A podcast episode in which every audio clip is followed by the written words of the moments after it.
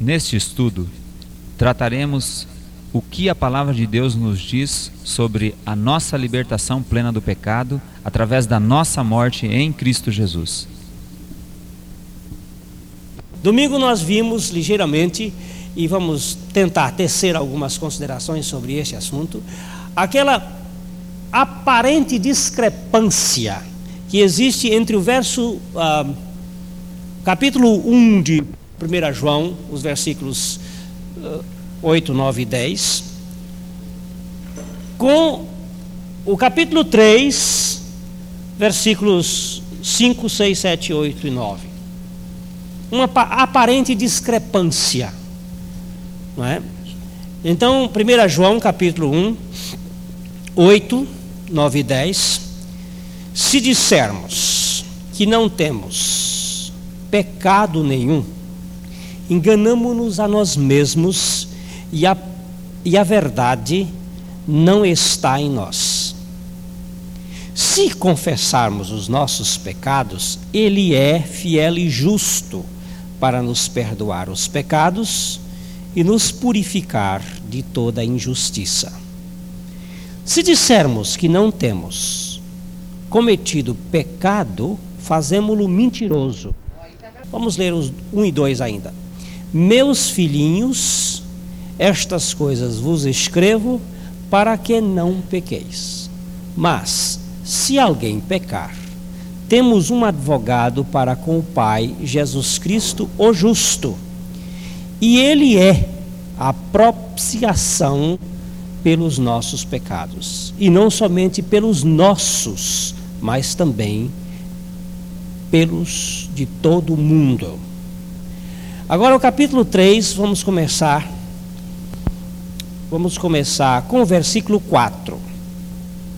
Todo aquele que vive no pecado também vive na rebeldia, por, pois o pecado é rebeldia. E bem sabeis que ele se manifestou para tirar os pecados e nele não há pecado. Todo o que permanece nele não vive pecando. Todo o que vive pecando não ouviu nem o conhece. Filhinhos, ninguém vos engane. Quem pratica a justiça é justo, assim como ele é justo. Quem comete pecado é do diabo, porque o diabo peca desde o princípio. Para isto, o Filho de Deus se manifestou para destruir as obras do diabo. Aquele que é nascido de Deus não peca, porque a semente de Deus permanece nele e não pode continuar na prática do pecado porque é nascido de Deus. Nisto são manifestos os filhos de Deus e os filhos do diabo. Quem não pratica a justiça não é de Deus, nem o que ama, o que não ama a seu irmão. Nós nos curvamos reverentes diante desta palavra. Espírito maravilhoso esperando tua revelação, tua capacitação para crermos na tua palavra. Tu nos fazes crer e entender para a glorificação do nome de Jesus Cristo, o Rei dos Reis. Em nome dele. Somos levados a dizer que há uma aparente contradição se você lê a Bíblia sem a acuidade necessária e sem determinados dados, muitas vezes nós podemos dizer que aqui está uma discrepância. Porque se a Bíblia diz que quem, quem diz que não tem pecado é mentiroso. E depois a Bíblia diz que quem peca é do diabo e que se permanecemos no pecado, é prova de que não nascemos, todo aquele que permanece nele não vive pecando, ou não vive no pecado. Se você olhar isto assim, você vai dizer: aqui tem um negócio que não bate, não está não, não tá certo. Agora, eu preciso que você tenha a Bíblia como o fundamento. A Bíblia explica a Bíblia. A palavra de Deus, ela se auto explica. E ela não pode ter contradições. Ela tem que ter a verdade e a revelação clara da verdade. Então, quando a palavra de Deus diz que quem comete pecado é prova de que não nasceu de novo, Aqui tem uma chavezinha que nós precisamos verificar. Em João, em Romanos 3, 23, a palavra de Deus revela um texto que todos já sabem de cor. Romanos 3, 23. Porque todos pecaram e destituídos estão da glória de Deus Atenção que a Bíblia diz que todos pecaram. Todos pecaram e destituídos estão da glória de Deus. Se alguém diz que não pecou, é mentiroso. O que, que acontecia? Acontecia o seguinte: havia uns grupos que penetravam na igreja primitiva que consideravam o homem como uma tábula rasa. Você sabe o que é uma tábula rasa? Uma folha em branco uma coisa pura, sem nenhuma maldade. Esse grupo, esses grupos, principalmente os chamados gnósticos, eles criam que o homem nascia sem, sem determinadas marcas. Ele nascia limpo. Não é? Algumas pessoas nasciam assim, eh, isentas vocês têm mais tarde este pensamento que vai se desenvolvendo. O, o Pelágio criou uma doutrina chamada pelagianista, que crê que o homem se autodesenvolve e que ele nasce, nem todo homem nasce ímpio. Que algumas pessoas nascem ímpias, mas que algumas pessoas nascem justas eles criam, por exemplo, da seguinte maneira: se eu me tornei justo e minha mulher é justa, foi justificada, então os nossos filhos já nascem, como a Bíblia declara, os seus filhos são santos. A Bíblia fala isto. Mas não significa santos sem pecado, significa santos separados para a salvação. Porque a palavra santo significa separado tirado.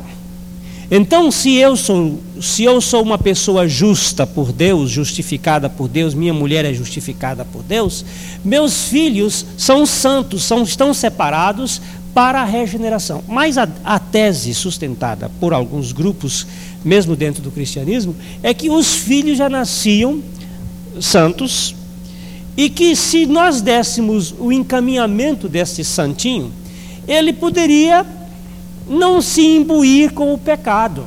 Ele ia ficar uma pessoa sem pecado. Ele ia ficar crescendo. O Pelágio, por exemplo, ele dizia que ele nunca tinha pecado. E que ele era um homem sem pecado. E que se ele, e ele se desenvolveu nesta postura. E que o pecado acontece nessa tese, e que era uma tese sustentada, o pecado acontece quando a criança entra no período da consciência. Que até o período da consciência a criança é isenta de pecado. Vocês estão entendendo? Que a criança peca depois, que toda criança nasceu com o mesmo privilégio de Adão antes do pecado. Todos nós nascemos isentos do pecado. Então, se nós nascemos isentos do pecado, foi posteriormente, quando pelo ato da consciência, nós decidimos pecar. Essa era uma tese que foi sustentada por alguns cristãos primitivos que cristãos eu não posso chamar cristão, mas que estavam dentro da igreja cristã primitiva, eles declaravam que ninguém era eh, poderia ser condenado pelo pecado de Adão. Que essas pessoas não seriam livres para decidir. Aí então João está entrando para combater esta heresia que diz que a pessoa nasce sem pecado. A Bíblia não diz isto. A Bíblia diz, pelo contrário, em Romanos 5,12, a Bíblia mostra que o pecado entrou por um homem neste mundo. A palavra de Deus é muito enfática em mostrar que há uma natureza pecaminosa e que essa natureza veio por um homem para todos. Pelo que por um homem entrou o pecado no mundo, e pelo pecado a morte. Assim também a morte passou a todos os homens, por isso todos pecaram. Veja bem que a palavra de Deus usa a palavra todos aí. Por um homem entrou o pecado no mundo. A palavra de Deus é clara em mostrar. Se alguém disser que nasceu sem pecado, ele está mentindo e não está praticando a verdade. E a verdade não está em nós. Porque se alguém diz que não tem pecado, é mentiroso. Todos pecaram. A Bíblia é clara em dizer que todos pecaram. É muito, é muito claro o que a palavra de Deus afirma. Ela não pode dizer uma coisa e desdizer depois aquela coisa. Aqui está mostrando que essas pessoas, todas que nasceram neste planeta terreno, trazem todas as pessoas uma natureza de pecado. Mas se você reparar, você reparar claramente, você vai ver que a missão de Jesus Cristo neste mundo foi para tirar os pecados. Ele não veio com uma missão de, de caiar as pessoas, de dar uma besuntada nas pessoas. Ele veio para tirar. Se eu disser que eu não tenho pecado, eu sou mentiroso. E se eu disser também que Jesus Cristo veio não para tirar pecados, eu estou negando a palavra de Deus. Agora, como é que se tira uma coisa e deixa a pessoa naquela coisa é que eu não entendo. Como é que se, se ele veio para tirar o pecado, como é que ele tira o pecado e fica a pessoa na mesma coisa? Eu vou, vou falar aqui assim: como é que uma pessoa que está doente de AIDS fica curada de AIDS e morre de AIDS? AIDS desta bobagem toda, né? Isso tudo vai chegar a uma atitude absolutamente louca. Não, ele foi curado, foi curado e morreu. Foi curado e morreu. Sabe, sabe por quê? Porque ele não tirou tudo. Agora, se Jesus tirou, então tirou. Agora, nós precisamos verificar bem pecado, pecado e imperfeição humana. Foi isso que levantamos domingo passado. O que é uma imperfeição humana e o que é pecado? Perfeição moral é uma coisa, perfeição humana é outra coisa. Quando a Bíblia diz, sede vós perfeitos, como perfeito é o vosso Pai que está nos céus, isso é do ponto de vista moral, das nossas relações, do nosso envolvimento. Agora, imperfeição humana faz parte da natureza finita de um ser finito. Eu não posso ser tão perfeito quanto Deus é perfeito na sua absoluteidade. Deus é absoluto. E é impossível que um ser finito possa ser perfeito. Imperfeições nós cometemos, porque somos finitos, somos falhos. Agora, uma coisa é imperfeição, e nós não vamos nem entrar muito nesta questão agora. Outra coisa é a pecaminosidade. A pecaminosidade, e a Bíblia nos declara em João 3, 4, que a pecaminosidade é esta atitude de rebeldia. O que é uma rebeldia? É a postura de ir contra a lei, voluntariamente. Pecado é a desobediência voluntária.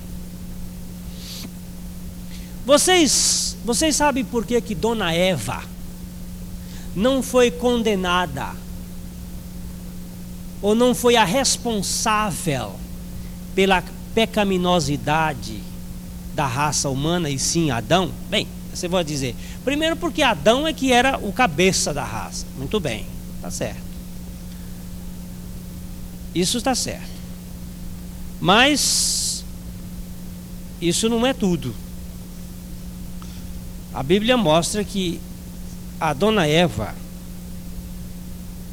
é, ela foi ela foi condenada. Eu estou perdido no texto. É 1 Timóteo. É quando ela pecou não é a mulher condenada. Eu sabia que se eu trocasse de Bíblia hein? 1 Timóteo 2,14. Sabia que se eu trocasse de Bíblia eu ia apanhar. É. Vamos começar. É, pode ser. 2,14. E Adão não foi enganado, mas a mulher, sendo enganada, caiu em transgressão. A mulher sendo enganada. Quem é enganado até não é muito responsável pelo seu engano. Ele é responsável, mas não é tanto. Pior é aquele que engana. A transgressão, você precisa ver que até no, na, na justiça, existe atenuantes para aquele que é envolvido numa, numa trama que ele não é o culpado diretamente ele é induzido ao erro. Agora, uma coisa é aquele que é responsável. Pecado é a transgressão voluntária. Nós, domingo passado, levantamos a seguinte hipótese: eu chego diante de um sinal, o sinal está vermelho. Eu vejo que o sinal está vermelho. E meto o pé no acelerador e atravesso por conta própria, por determinação por vontade, por deliberação pessoal. É diferente. Se você olhar transgressão por, por transgressão, as duas são transgressões. Mas é diferente de eu estar distraído e atravessar o sinal vermelho. De repente eu vou pensando lá na, nas coisas, nos negócios da matrinchã. Então, porque o Rodolfo está ali, eu mexi com ele. Eu estou pensando lá nos negócios e atravesso. Quando eu passo lá do outro lado, dou fé, puxa vida. Atravessei o sinal. Transgressão por transgressão, as duas são transgressões. Falta por falta, as duas são faltas. Não, senhor. Elas são. Mas existe atenuante, sabe por quê? Porque uma é baseada na finitude humana. Pode ser que as duas provoquem um acidente e haja morte. Mas um é culposo e a outra é dolosa, não é? Não sei se é bem assim, mas uma é uma atitude de rebeldia voluntária. A palavra de Deus quando diz que é anomia, é uma atitude de você ir contra a lei por causa da sua natureza, de não ser a favor da lei. Você vê, por exemplo, se você disser para uma criança, não mexa neste cabo, a criança virá mexer no cabo. Porque a lei só serve para avultar a ofensa. A lei só serve para a, aumentar o nível de rebeldia. Se você disser não, a natureza diz: agora é que eu vou fazer. Porque a isso, que é, isso que se chama pecado. Pecado é essa atitude de rebeldia voluntária. Aí que ele vai fazer. Ele vai fazer porque ele vai há uma força coer... coercitiva, né? Que impõe desobedecer. Se você quiser ver, é só colocar a lei. Até uma, um, uma história muito antiga, no tempo da escravatura americana, do velho Moisés. Eu já contei isso aqui, mas vale a pena contar outra vez. O velho Moisés era um preto que vivia reclamando de Adão. Ele passava o tempo todo rachando lenha e reclamando de Adão. Ah, Adão, se não fosse você, eu não estava aqui rachando lenha. Foi por causa de você que eu estou aqui, ó, rachando lenha. Você é culpado, Adão. E ele vivia reclamando. E o seu senhor ficava às vezes escutando Moisés reclamando do Adão lá. Ah, Adão. Aí um dia o senhor dele viu aquela reclamação, chegou para ele e disse: Moisés, você está livre. De hoje em diante você nunca mais precisa rachar lenha. Você vai ser livre, você vai ser, vai morar aqui na fazenda, vai ter todos os direitos, assim como nós e os meus filhos, você vai ter todos os direitos. Você pode entrar na casa, você pode pegar o que você quiser, você pode comer o que você quiser, você pode andar no melhor cavalo que você quiser, tudo é seu. Com uma única ressalva. Aqui tem esta caixa você nunca me abra essa caixa. A chave está ali, mas você jamais pode abrir essa caixa.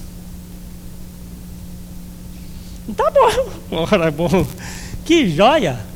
O velho ficou todo feliz, contente, alegre. Não... Agora ia lá, apanhava bolo, apanhava as comidas, comia, passeava, andava, não tinha que rachar lenha, o velho estava felicíssimo, alegricíssimo e andava. Aí um dia o patrão disse para ele: Moisés, o ex-patrão, porque ele agora não era mais.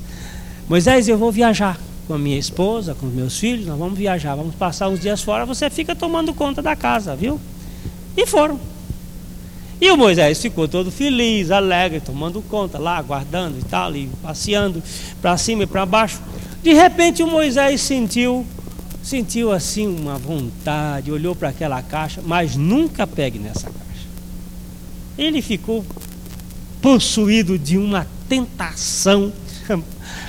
E foi lá, olhou para a chave e voltou. Não, mas não é para pegar nada. Eu tenho tudo, só não posso pegar nessa caixa. Aí voltou, foi lá e vai para lá.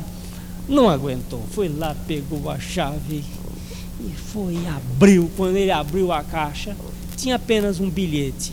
Ah, Moisés, seu velho safado. Você vive condenando Adão, mas você tem a mesma natureza. Pegue o machado e vá cortar a lenha.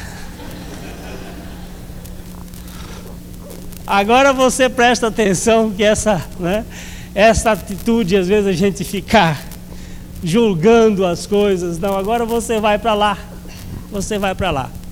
Nós costumamos achar que o, o problema é, é um problema que ficou lá atrás. Não, mas ele traz, nós trazemos essa, essa natureza. Essa natureza é, é, é implícita e ela é inata em todos nós. Nós nascemos com ela, de rebeldia. E se você põe a, a lei, a lei apenas vai, vai aguçar o seu desejo de ser rebelde. Até o apóstolo Paulo diz: quando não havia lei, eu estava me sentindo até muito bem. Mas quando a lei apareceu, em mim se acendeu a rebeldia de pecar. Quando a lei veio e disse: Não cobiçarás, aí veio a vontade de cobiçar. Veio a vontade de desobedecer. Porque a lei vem como um diagnóstico, ela vem como uma forma de revelar o que nós somos. Esta pecaminosidade, ela é inata, é a rebeldia. Agora preste bem atenção. Cristo veio para tirar essa, esta rebeldia. Cristo veio para tirar este lado libidinoso de você ser imposto a fazer aquilo que não deve ser feito. Ele veio para tirar esse lado. Isso que é o pecado. Essa posição, essa natureza, ele veio para tirar isto. Certamente que Jesus Cristo, quando o diabo chegou para ele, ele estava com fome, com muita fome. Ele ficou 40 dias sem comer, sem beber lá naquele, naquele deserto. 40 dias. O diabo chegou com uma grande tentação. A tentação não era pequena. Não era o caso de Dona Eva e de seu Adão, que estavam com a pança cheia. Tavam, tinham comido bastante. Eles foram levados, foram levados por causa da, da fruta, diz a Bíblia que, vendo a mulher, que a fruto era agradável aos olhos, bom para dar entendimento e desejável, tomou e comeu. Mas Jesus não, ele não estava, ele estava com fome. A tentação do diabo foi a seguinte: se tu és o filho de Deus, transforme essas pedras em pães. Agora, a tentação não estava em transformar as pedras em pães, a tentação estava em negar a palavra de Deus que havia dito anteriormente: Este é o meu filho amado em quem eu tenho todo prazer. A palavra de Deus havia dito: Este é o meu filho amado. E o diabo chegou com a insinuação: Se tu és o filho de Deus. Ele não chegou. O, o transformar pedras em pães para Jesus era pepar. Mas o problema estava naquela implicação: se tu és o filho de Deus, transforma. Agora o Senhor Jesus Cristo tinha que optar entre a sua grande fome e entre a palavra de Deus. Então ele, ele ficou com a palavra de Deus porque ele sabia o que é pecar. Pecar é ir contra a palavra de Deus. Então Jesus disse assim: Nem só de pão viverá o homem, mas de toda a palavra que procede da boca de Deus. Aí ele sabia o que era pecar e o que não é pecar. Por que, que, que houve com o pecado de Adão? Foi tão somente quando a palavra de Deus diz certamente morrerás, ele disse: Bem, Eva comeu da árvore, não morreu. Portanto, Deus mentiu. Porque Deus disse que ia morrer, o diabo disse que não ia morrer, Eva comeu e está vindo aqui para me oferecer. E eu não vou morrer. A Rede Globo está fazendo aqueles desenhos muito mal enjambrados. Até que o outro, essa onda pega, era mais bonito. Esse aí está horrível. Uns desenhos bestas. Acho que perderam a criatividade. a criatividade do homem vai até um certo limite. Chegaram uns desenhos idiotas. E tem um da cobra agora. Ela vai lá e pega a maçã, como se fosse maçã, entrega e vira a Rede Globo. Então eles, eles ainda foram tão burros e mostraram que o fruto proibido é a Rede Globo. A burrice do homem chega a um ponto. É, mas ela, ela não deixa de ser um instrumento maligno no mundo, ela está falando a verdade, até que enfim ele se revelou. Mas esse negócio de Dona Eva cair foi exatamente quando ela percebeu, digo Adão, ela, ele percebeu que ela não morreu. Ele disse que ia morrer, ela não morreu. Oh, Deus falhou. Deus blefou. E aí tomou e comeu. Mas Deus não blefa. Deus não é homem para mentir. O que Deus diz, ele sustenta. Ali estava o furo na vida de Adão, e foi o furo que todos nós sofremos na nossa carne. Porque pecado é rebeldia. A palavra de Deus diz uma coisa, eu digo não, é desse lado que eu fico. É desse lado que eu fico. Nós temos até falado sobre é, matar é pecado. É, faz parte de um dos mandamentos. Não matarás. Mas depende. Há mortes que não são pecado. Como assim que não é pecado? Quando você mata uma pessoa sem querer, você não pecou. Isso aí não é pecado. É crime? É. Você pode responder processo? Sim, senhor. É pecado? Não. Por que, que não é pecado? Porque não houve volição, houve imperfeição, houve falha em a defesa própria, como em que sentido? Ah, sim, numa defesa, numa hora, numa, numa hora, na hora que eu também não, não vejo isso como pecado. A não ser que eu esteja com a arma preparada, já tudo aí, aí já tem toda uma implicação. Mas veio lá o camarada, eu panhei um pau e puf, me defendi. É. Eu me lembro, eu me lembro de um irmão, irmão Severiano, ele era, ele era aqui do, do, da barranca do Rio Paraná. Ele era um homem alto, um baiano.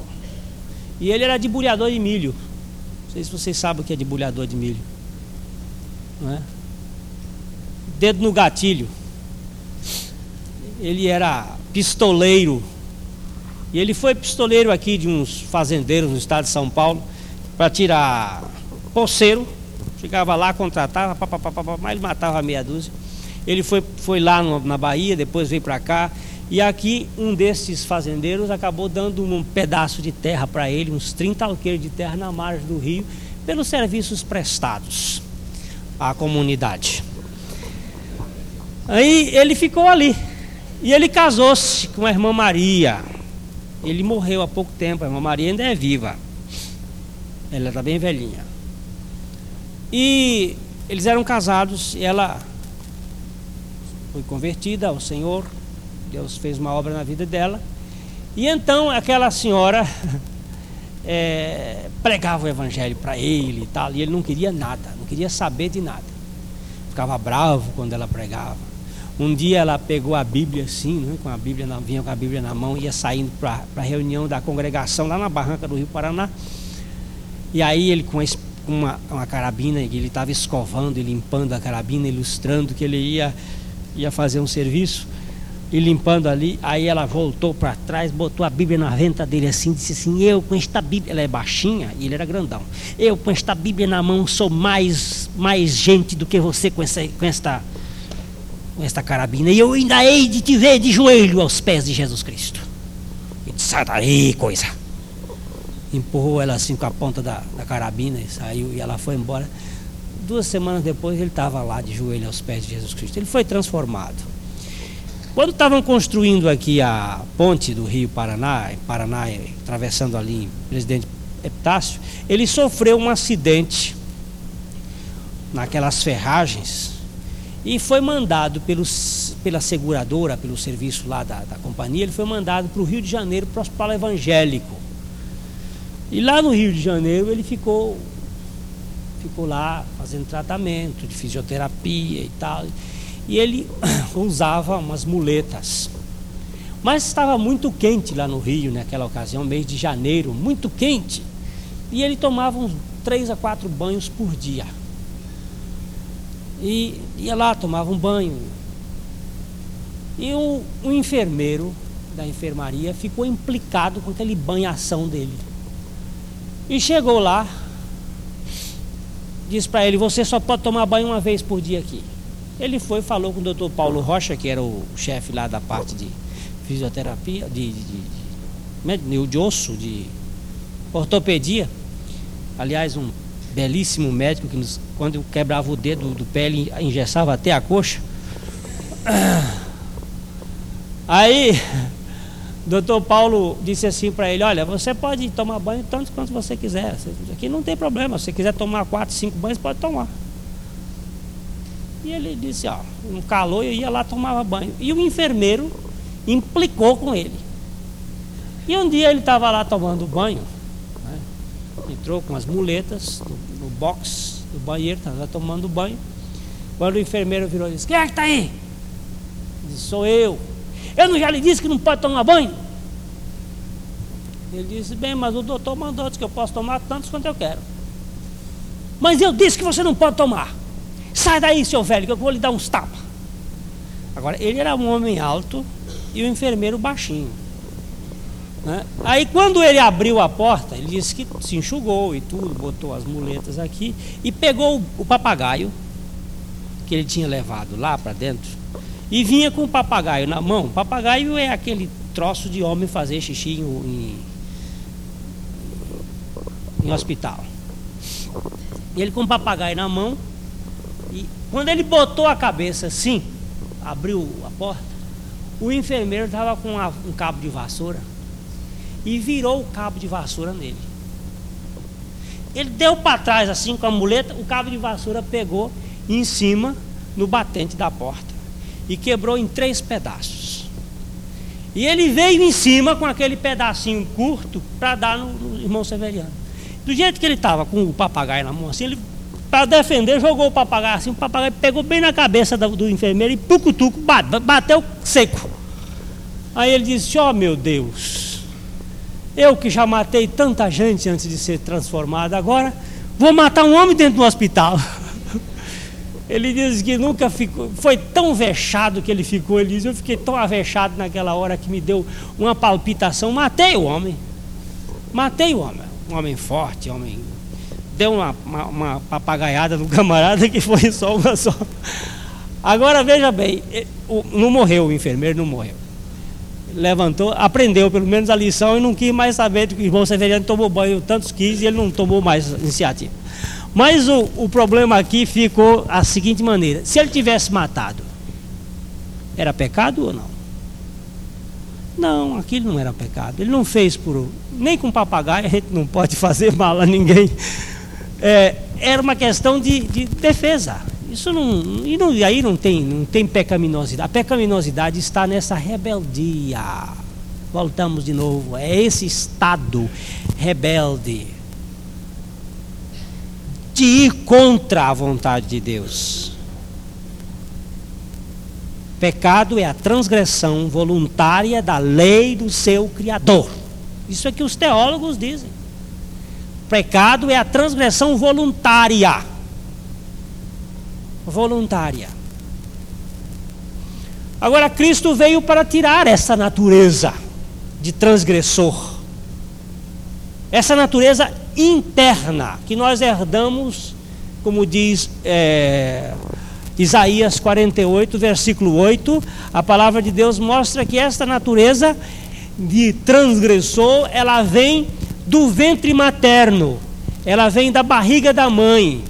Quando o, o, os genes, né, quando os, o, o espermatozoide e o, e o óvulo se encontram, ali formou um ser transgressor. Vejam que a palavra de Deus nos mostra. Tu nem as ouviste nem as conheceste, nem tampouco antecipadamente se te abriram os ouvidos, porque eu sabia que procederias muito perfidamente e eras chamado de transgressor desde o ventre materno. É, essa transgressão que faz a pessoa proceder perfidamente desde que o ventre materno. Isso aí é a pecaminosidade. Agora, o Senhor Jesus Cristo veio para tirar isto, para arrancar esta, esse estado concupiscente, essa atitude rebelde de natureza. E ele o fez, isto lá na cruz do Calvário, quando ele removeu, quando ele retirou quando ele erradicou do homem a sua natureza perversa desde o, do, o ventre, desde o íntimo da sua mãe. Cristo fez isto. Ele levou sobre si a nossa natureza. Agora vejamos: aquele que diz que não tem pecado é mentiroso, não é? Porque todos pecaram. Mas uma vez regenerado, pode viver ainda no pecado? Pode viver? Vamos olhar para Gálatas 2,17. O que, que a palavra de Deus nos revela em Gálatas 2,17? Mostrando aí uma coisa que se torna impossível. É impossível isto. Pois se nós, que procuramos ser justificados em Cristo, nós mesmos também somos achados pecadores, é porventura mi Cristo ministro do pecado? De maneira nenhuma. Uma coisa impossível. Ora, se Cristo veio para tirar o pecado, e nós, ao sermos justificados em Cristo, somos nós mesmos encontrados pecadores, é Cristo ministro do pecado? Cristo se torna ministro do pecado? Preste bem atenção. Se ele veio para tirar o pecado, ele se torna ministro do pecado, eu encontrando o pecado na minha vida? De modo nenhum. Cristo não é destes médicos que trata e deixa o sujeito morrer da doença que tratou. Cristo é destes médicos que trata e o sujeito, se tiver que morrer, morra de outra. Daquela não. Daquela eu tratei, curei, tirei os males e as consequências. Ele veio para tirar o pecado, como nos disse João no, seu Evangelho, no capítulo 1, versículo 29. Todos nós vamos dizer esta palavra, só esse texto. Eis o Cordeiro de Deus que tira o pecado do mundo. Tira ou não tira? Tira. Tira. Eu dou graças a Deus porque a palavra de Deus diz que Ele tira. E Ele tira radicalmente. E ele tira radicalmente. A palavra de Deus é muito enfática e ela vai nos mostrando vários pontos ah, mas eu não concordo com isso. Bem, se você não concorda com isso, você está sendo rebelde contra a palavra de Deus. Isso é pecado. A palavra de Deus está mostrando e ela nos revela. Vamos ver Romanos 6, 1 e 2. O que, que a Bíblia nos afirma neste texto, Romanos 6, 1 e 2? Quando Paulo estava dizendo assim: onde abundou o pecado, superabundou a graça. Então os inimigos de Paulo diziam assim: então vamos pecar, vamos pecar, vamos pecar, vamos pecar, vamos pecar, vamos pecar, porque quanto mais pecado, mais graça. Lógico, o raciocínio dessas pessoas era lógico. Se nós trabalhando mais, ganhamos mais, vamos ver, essa lei não é verdadeira, mas vamos imaginar que fosse. Se nós trabalhando mais, ganhamos mais, vamos trabalhar mais para ganhar mais. É uma lei de compensação. Uma lei de causa e efeito. Se a Bíblia estava, se Paulo estava dizendo, onde abundou o pecado, superabundou a graça, o que, é que tem que fazer? Pecar mais para ter mais graças. Aí Paulo fura a bexiga deles. A bexiga é aquele negócio de fazer, enche vento, como é que se chama também? O balão, né? Furou saiu todo o ar com esta declaração de Romanos 6, 1 e 2. Que diremos, pois? Permaneceremos no pecado para que a graça seja mais abundante? De modo nenhum. Como viveremos ainda no pecado, nós os que para ele morremos? A Bíblia está dizendo isto, que nós morremos para o pecado. A Bíblia está declarando assim, que nós morremos para o pecado. Ah, mas eu não morri. Então você não nasceu de novo ainda. Porque se você nasceu de novo, você morreu. Não, mas eu vejo o pecado dentro de mim. Então você não nasceu de novo ainda. Porque a Bíblia diz que nós morremos para o pecado. Eu fico com a Bíblia e não com os seus sentimentos ou com o seu comportamento ou com a sua prova. Mas eu sou crente. Perfeitamente, você é crente. Mas no inferno está cheio de crente, a começar pelo próprio diabo que é crente, crentão. E crente bom. Porque ele, além de ser crente, estremece. Eu tenho muito crente aqui que não estremece. Nem medo, nem temor tem. O diabo tem temor. E muito temor. Ah, outro dia alguém chegou e disse para mim assim: Olha, esse aqui é uma pessoa, é, ele é um grande servo de Deus, ele é um homem muito temente a Deus. Eu fiquei olhando assim e me lembrei de dois tementes a Deus. Me lembrei de Jó e me lembrei de Cornélio. Dois tementes a Deus. Todos os dois eram tementes e nenhum dos dois era regenerado. Nem Jó nem Cornélio.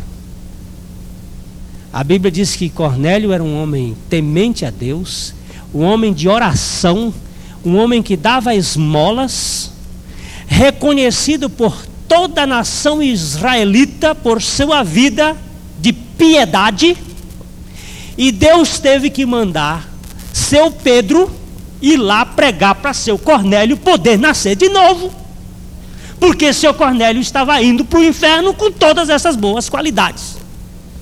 Duas coisas a Bíblia me impressionou: que o anjo não pregou o evangelho para ele, teve um encontro com ele, falou com ele e mandou que ele fosse buscar Pedro para pregar o evangelho, porque anjos não são delegadas à ordem de pregar o evangelho, e sim a nós que somos regenerados. Os anjos não podem pregar o evangelho. Porque senão Deus ia salvar o mundo todinho com seus anjos mandando vá pregar, mas ele deixou você e eu para pregarmos o evangelho. E se o mundo vai ruim, somos nós os culpados. Porque nós não estamos pregando a palavra de Deus. Mas nós não pregamos o que não temos, né? É verdade. No dia que ganharmos, vamos pregar. Aí a gente vai pregar. E depois, ainda a palavra de Deus mostra que Cornélio, com todas aquelas boas qualidades, não tinha nada ia para o inferno. Porque não era regenerado. Era crente, era, mas não era regenerado. Então nós precisamos ver que a palavra de Deus tem que ser a verdade e ela tem que fazer a obra dela e não a que nós queremos. Não é a que eu quero, é a que Deus quer. Eu até daria jeito para fazer algumas pessoas pertencentes ao reino de Deus fosse eu o procurador. Eu ia até dar um jeitinho de fazer umas contas, de chegar, tá, tá, tá. Eu gosto de vocês. Você pensa que eu queria ser excluído de algum de vocês aqui no céu? Eu não. Eu queria que todo mundo fosse. Mas não sou eu que sou porteiro, nem eu que sou advogado, nem eu que vou botar vocês lá dentro. Não dá para entrar. E sei que muitos aqui que estão aqui, se não nascerem de novo, não vão entrar lá. Dos que estão aqui, não é dos lá de fora, não, é dos que estão aqui. O senhor acredita que todo mundo que está aqui não é nascido de novo? Pelos frutos os conhecereis. Colhem-se porventura figos de abrolhos? e uvas de espinheiros?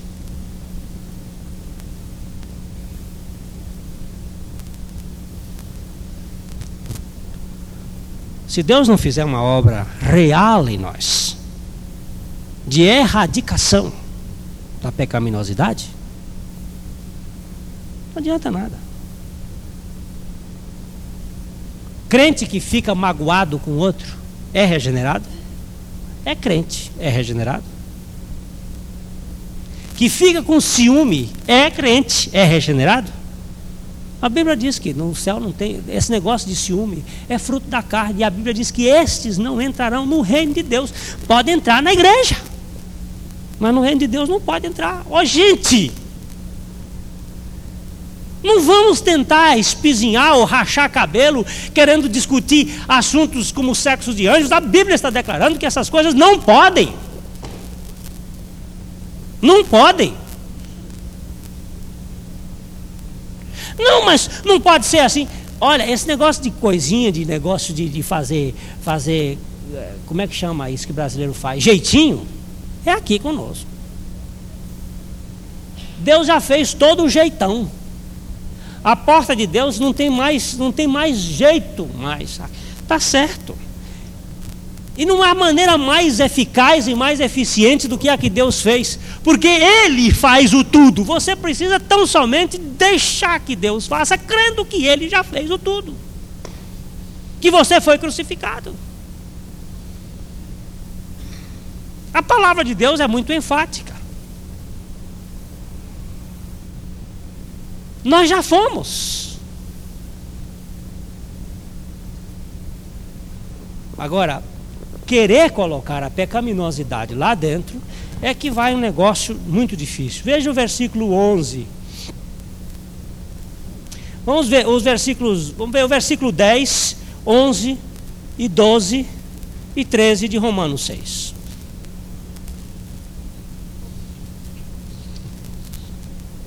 Romanos 6, 10, 11, 12, 13. Pois quanto a ter morrido, de uma vez morreu para o pecado, mas quanto a viver, vive para Deus.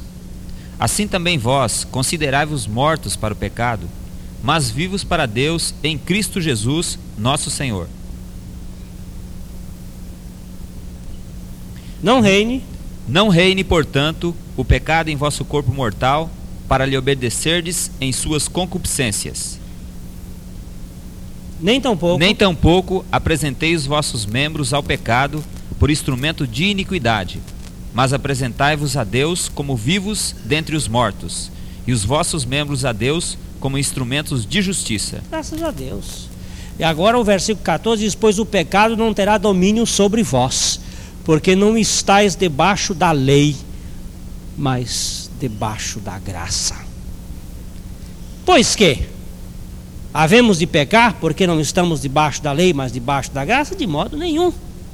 Não sabeis que daquele a quem vós apresentais como servos para obedecer, sois servos deste mesmo? A quem obedeceis?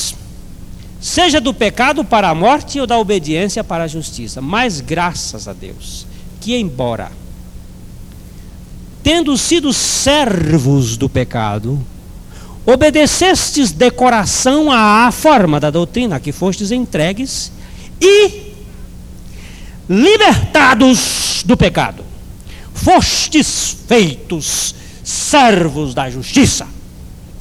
Eu quero ver que, que tempo de verbo é este.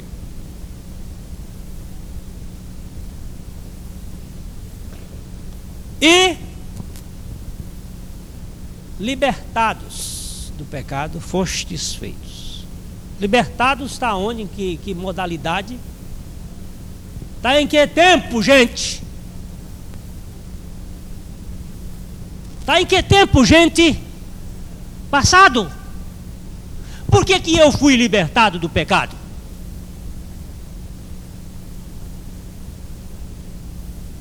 Mas eu não fui. Então você não está crendo na palavra de Deus. O justo viverá.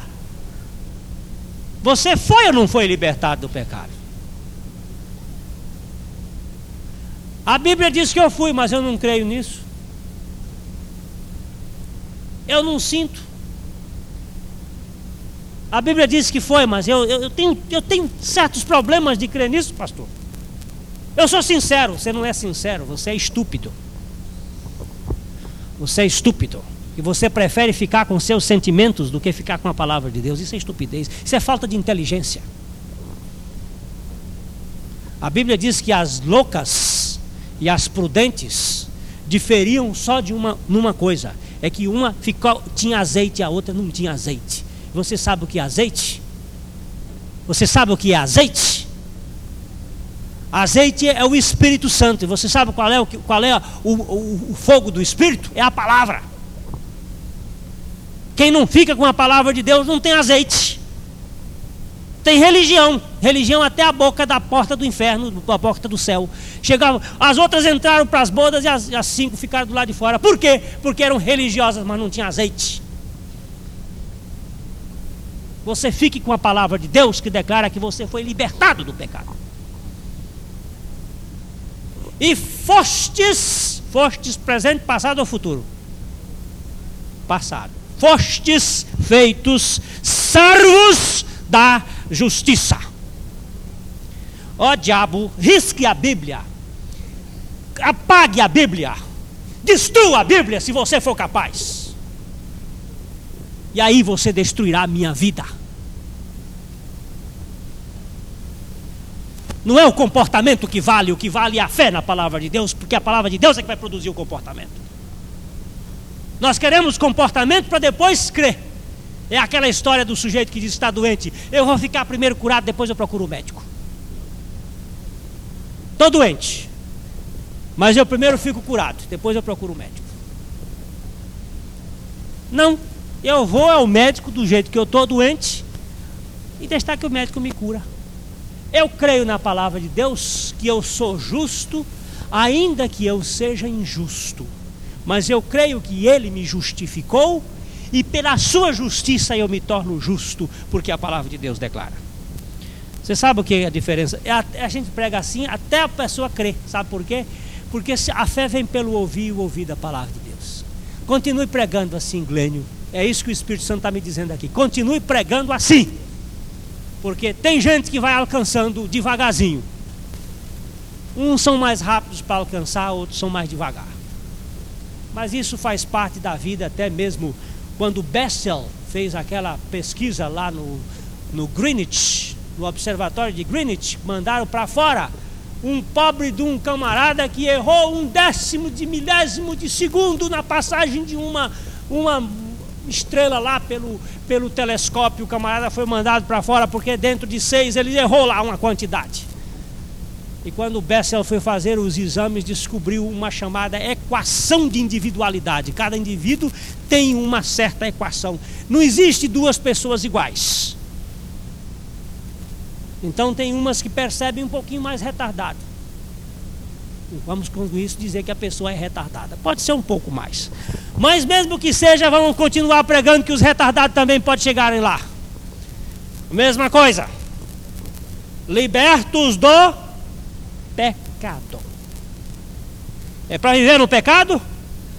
Viva, se você quiser.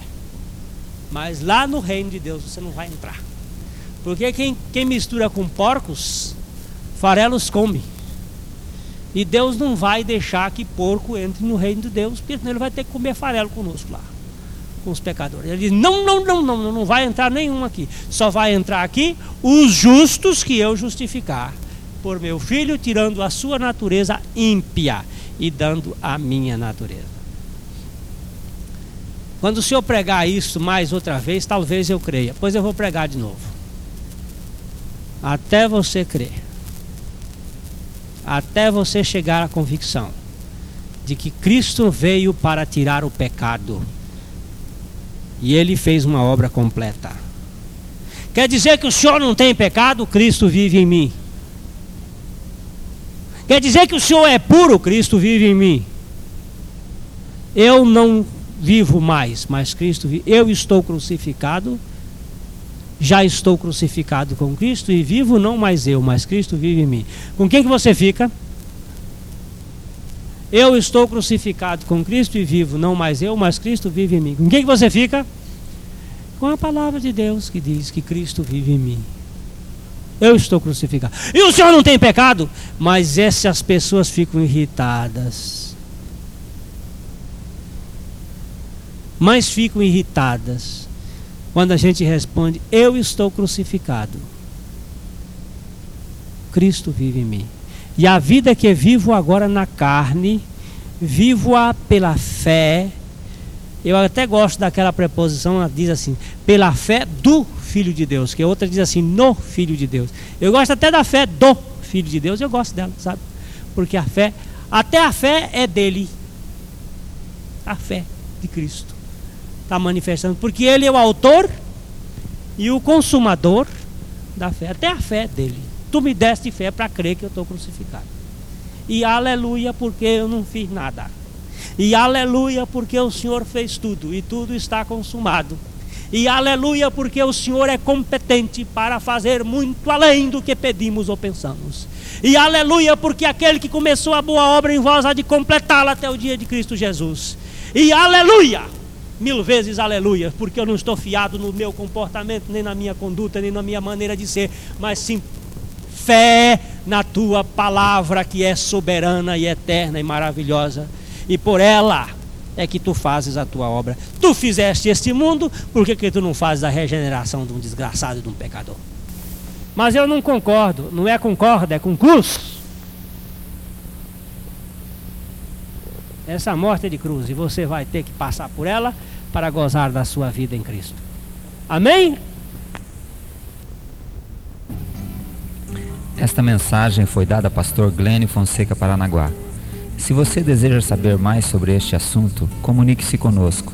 O nosso telefone é 22 30 37 ou pelo nosso endereço, Avenida Paraná, 76A, Londrina, Estado do Paraná.